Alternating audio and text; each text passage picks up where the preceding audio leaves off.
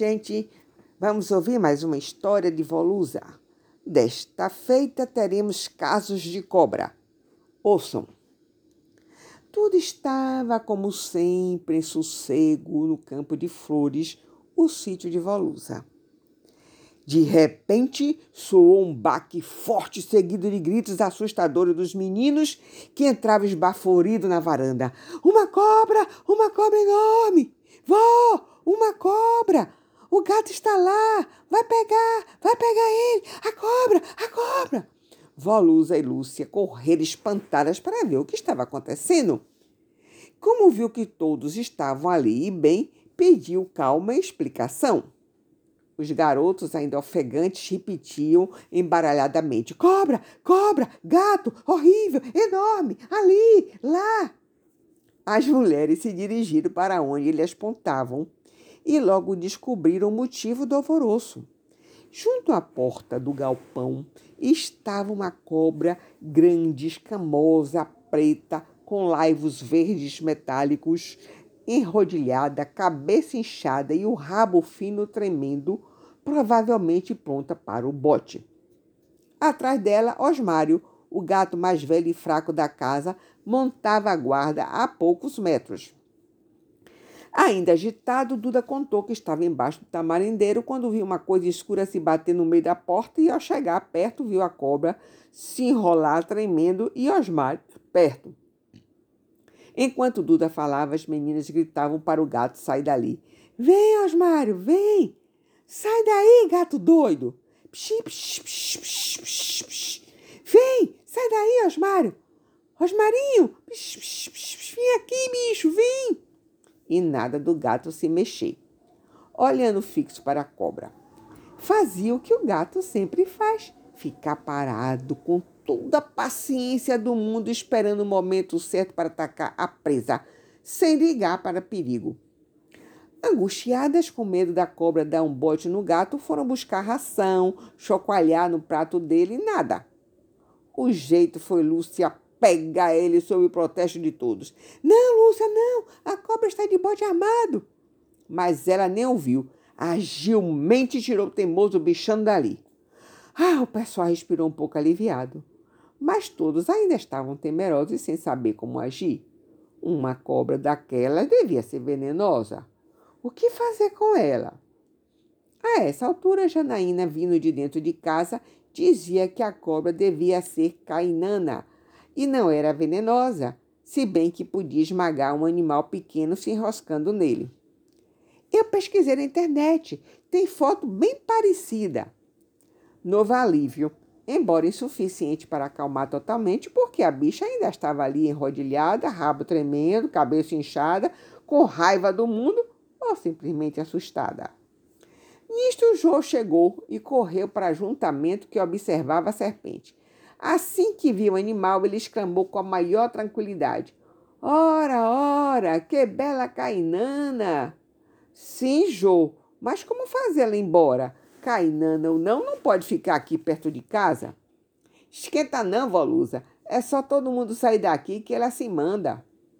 Assim que se afastaram, a cobra se arrastou numa rapidez impressionante e, quando olharam de novo, só deu tempo para ver capim mexendo por onde ela escapuliu para a mata densa que havia do outro lado da rua do campo de flores. Ufa! exclamou Voluz aliviada ao sentar-se na varanda. Todos sentaram em volta dela e até Jô se aproveitava para mostrar seus conhecimentos a respeito de cobras. Falou das espécies perigosas. O pior veneno é da cobra coral verdadeira. O que tem de bonita com aquele colorido no couro tem de maligna. Mas ela foge da gente, só enfrenta, só pica se pisar nela. E mesmo assim, nem sempre venena, porque seu veneno fica lá atrás nos dentes, nos dentes de trás. E cascavel? Murilo perguntou. Ah, cascavel é terrível. Assim, uma cascavel grande tem veneno para matar 12 gatos. Mas tem chocalho que avisa quando ela não tá para brincadeira. É o contrabalanço da vida. Vige, agora fiquei com medo de andar pelo sítio, vó, Matilde falou.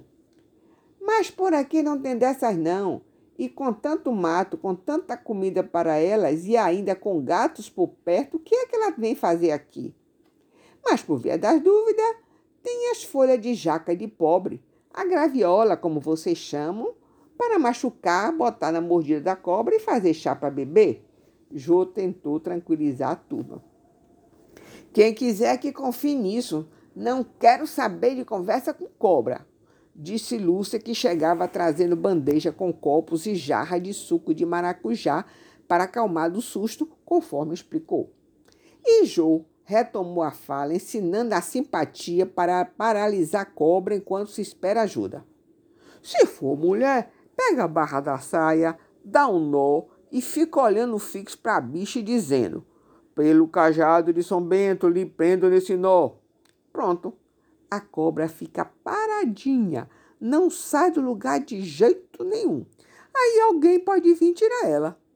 Matar ninguém deve matar. Cobra come ratos e insetos e faz parte da natureza. E cobra tem medo de gente. Ela pica por medo. A que estava aqui estava coada pelo gato. Agora está bem longe. E se ela voltar? Matilde indagou ainda com medo. E Volusa respondeu: Volta nada que ela não é a cobra de Aureliano. Cobra de Aureliano? Quem é esse que tem cobra? Quis saber Duda. Volusa riu dizendo que era história de loroteiro. Adoro história de loroteiro. Conta, avó. Pedi Ivana e Volusa contou. Aureliano é um roceiro que conheci quando passei uns dias na Chapada. Ele tinha muitos casos engraçados que contava na maior seriedade. Morava nos altos da serra, muito longe do povoado. Certo dia, estava roçando um roçado para um fazendeiro quando se deparou com a cobra coral. Mas que depressa pegou um porrete e deu cacetada na cobra, que mesmo assim fugiu no mato. Ele pensou: essa pode até se esconder, mas com essa porretada não dura muito, não. Continuou no batente e somente parou quando o sol esquentou para comer e descansar debaixo do abacateiro. Depois de comer sua farofa com carne seca e um pedaço de rapadura, bebeu água do riachinho, recostou-se no tronco da árvore para um cochilo. Acordou, voltou ao trabalho até quase o fim da tarde, quando foi para casa. Andou, andou por veredas, subindo morros, léguas sem fim, porque sua casa ficava muito, mas muito longe. Tomou rápido banho com água do poço e tratou de preparar o café. Nisto, ouviu umas batidas na porta. Toque, toque, toque. Oxente, quem será uma hora dessas aqui? Ficou desconfiado. Não havia vizinhos por perto. Parou para ouvir se certificar. Outra batida. Toque, toque, toque. Pegou a lanterna e espiou pela greta da porta. Viu uma sombra escura. Quem é? Ele perguntou. E uma vozinha sibilante respondeu. O que é sibilante, vó? Janaína interrompeu. Já vem ela querendo saber tudo, reclamou Ivana e atrapalhando a história. Continue, vovó, pediu Matilde. Sibilante, nesse caso, é um som parecido com assovio, com silvo. E a vozinha respondeu: É a cobra. E ele, imaginando brincadeira de colega, disse: Deixa de brincadeira, quem é? E a voz silvou novamente: Já disse que sou a cobra que você deu porretada. Intrigado, Pé ante pé, ele abriu uma festa da janela e ficou pasmo com o que viu. E não é que era a cobra em pé, toda esticada na porta? Pipocou gargalhada na roda. Eita, vó, essa foi demais. E o que aconteceu depois? A Aureliano contou que não queria acreditar, mas a bicha estava ali e falava. Suas pernas tremeram.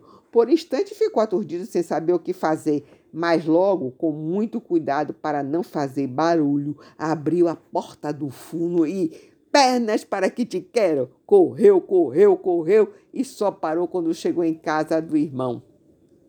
A risadaria levou bom tempo entre comentários até que Volusa, terminando de beber o suco, se levantou dizendo: Por hoje chega de cobras, vou cuidar da vida. Vocês estão com a vida ganha, mas eu tenho que fazer. E nós também vamos ficando por aqui. Até a próxima!